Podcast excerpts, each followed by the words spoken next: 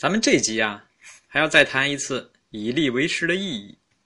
说很长时间呢，说以吏为师，以这个官吏为老师，都让秦国呢背上了禁锢人民思想的恶名。但实际情况却正好相反。下面我们有必要要说一下秦国特色的以吏为师到底是什么样子。说在科举制时代的官场呢，喜欢攀这个师生的关系，例如在乡试和会试中，被录取的明朝科举考生。会将录取自己的主考官视为作师，同考官则视为房师，统称为作主，以其门生自居。故而在放榜之后呢，考生们纷纷递交门生册，并拜见并拜见这个作主，以确认这层师生关系。尽管科举考官都是官府中人啊，但人们并不会将此混同于秦代的以吏为师制度。说究其原因呢，有两大区别。是没有办法忽略的。那第一个区别，这个做主与门生之间的师生关系啊，实际上是考官与考生的关系，并非真正的授业恩师。而在以吏为师的体制下，文法吏的这个授业恩师，真的就是官府学士的教师。那第二个区别呢，在科举时代，特别是明清科举的必考教材是四书五经之类的儒家经典，而在以吏为师的勤学士中。主要学习的是书写、算术、法律以及其他实用的政务技能。说这个儒家与法家相爱相杀了几千年，在中国，所以呢，法家设计的这个秦国的以吏为师的教学模式，一直不受到这些儒家们，这个包括鸿儒、素儒、大儒、俗儒还有腐儒这些儒家们的欢迎。受到以儒家思想为核心的意识形态的影响呢，许多人都对以吏为师呢也是嗤之以鼻的，甚至将其归结为秦朝二世而亡的重要原因。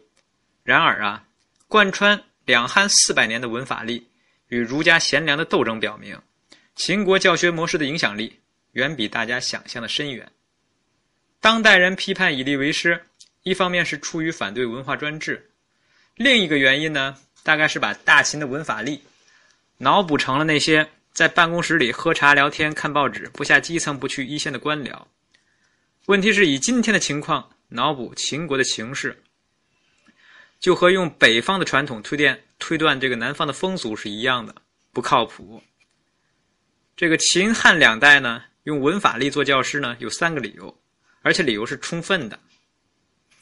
那么我们需要要听一下，说第一个理由呢，社会转型之必然。时代需求的召唤，说依照《周礼》地官司徒的这个说法，在这篇文章中呢，西周教育大纲有三个“六”字，这个以乡三物教万民而宾幸之，说一曰六德，说什么是六德呢？叫知、仁、胜、义、中、和，这叫六德。还有二曰六行，叫孝、友、睦、阴。任、序，这是六行；还有六艺，三约六艺，也就是礼乐射御书数。这个六艺呢，就是后来儒家的六艺。尽管理论上这个大纲覆盖了万民，但实际情况主要是面向贵族和国人的。这个国人呢，就是都城的平民阶层。西周春秋时的广大庶民享受不到全套的优质教育，直到直到这个一度失去士资格的孔夫子兴办私学。才打开旧体制的缺口，在很大程度上啊，人才的养成方式决定了政治体制的运转方式。譬如春秋的世卿世禄制度，与这个贵族垄断教育资源的背景那是分不开的。世卿世禄虽有很多不合理，但在贵族垄断教育的前提下，没有哪股力量能够替代文武兼修的贵族人才群。说不改变这点啊，西周以这样的贵族政治格局。根本是无法破解的。后来战国不衣将相的气候也就不会形成。说随着历史的演进，士人阶层的构成发生了巨变。春秋士人的主体是最低级的贵族，战国士人的主体则是包括破落贵族、庶民、这个脱籍奴隶在内的布衣平民。这个变化一方面是因为诸子学派在民间推广了教育，另一方面呢。也是由于各个诸侯国借助百家之力大兴官学，广大庶民可以接触到原本只有贵族阶层垄断的为政之学，故而能够涌现出众多具备高精尖知识的布衣士人。原先贵族垄断教育的格局被打破了，百家私学呢提供了新知识，但官僚制真正成熟是在变法浪潮之后，因为直到此时啊，新型的官僚体制才完全取代了旧式的贵族政治，以吏为师和军功爵制是一样的，都诞生于新体制取代旧体制的巨变过程中。可以说呢，官吏构成与贵族政治时代不同。才是这种覆盖全民的学历制度产生的根源。说这个学历制度产生、产生、产生的第二个理由呢，是秦国的文法吏一专多能，擅长实战，完全具备做师傅的资格。说这个秦学史的负责人啊，叫做学二。学老师的这个来源呢，主要是史字头的这个吏官，一般叫某某史、某某史、某某史。这个呢，这些吏员呢，主要是来充当教师，大多是堪称县庭万金油的令史。说这个秦国令史呢，是县庭的属吏，其活动范围在乡、县、庭、里这四级，管文书账簿的，管司法治安的，管仓库的，管学士教育的，管征兵的，这些都叫做令史。此外呢，按照这个岳麓秦简。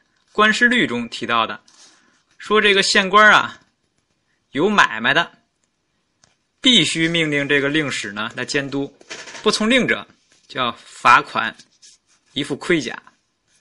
总之呢，秦国的令史职能是很杂的，每个令史都做着完全不相干的工作，当然也可能存在着类似轮岗的制度，不像汉朝这个史字头的官吏那样都有专门的这个专门的岗位。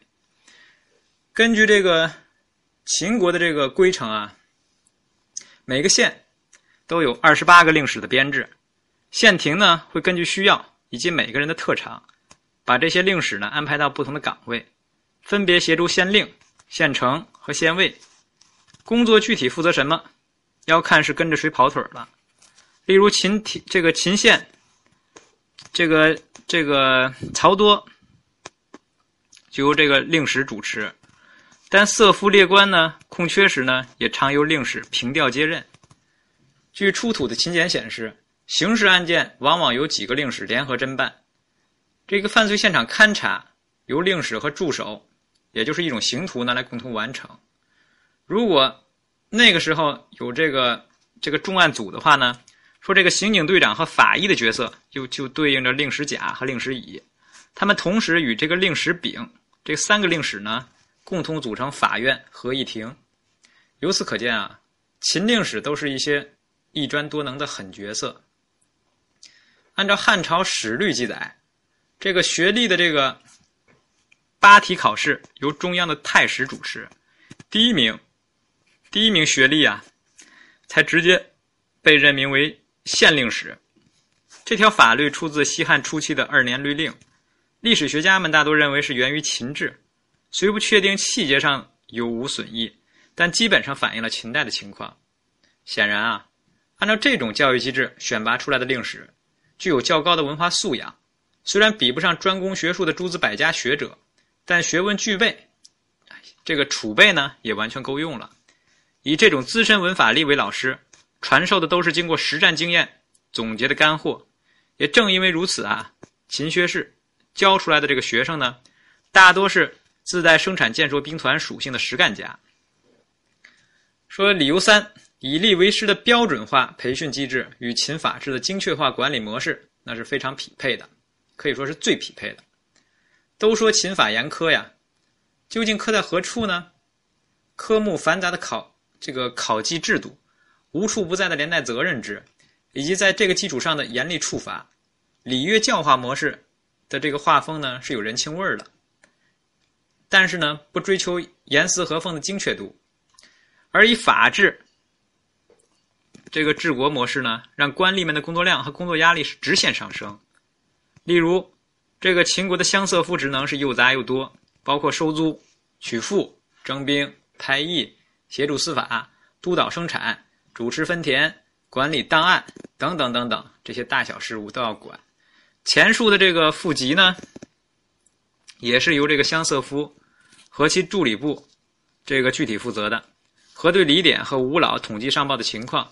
可以说呀，乡色夫是一乡之中管的最宽的人。例如田律规定啊，田律规定乡色夫要管哪些呢？要书面报告降雨量、谷物抽穗的请数和已经开垦而没有耕种的田地请数。这个庄稼生长期遇到降雨时呢，要立即报告降雨量和受益的田地请数。遇上旱灾、暴风雨、涝灾、蝗虫以及其他虫害的时候呢，要立即报告受灾的请书。距离近的县啊，有脚力强的人要专送报告；距离远的县呢，要让驿站来传送，必须在八月底以前送达。县庭是根据县司空计算的工程量来安排工程和这个徭役的，然后呢，让各乡对照这个一册征发做征发这个囚徒，但实际工期超过或不足两天以上，以不查论处。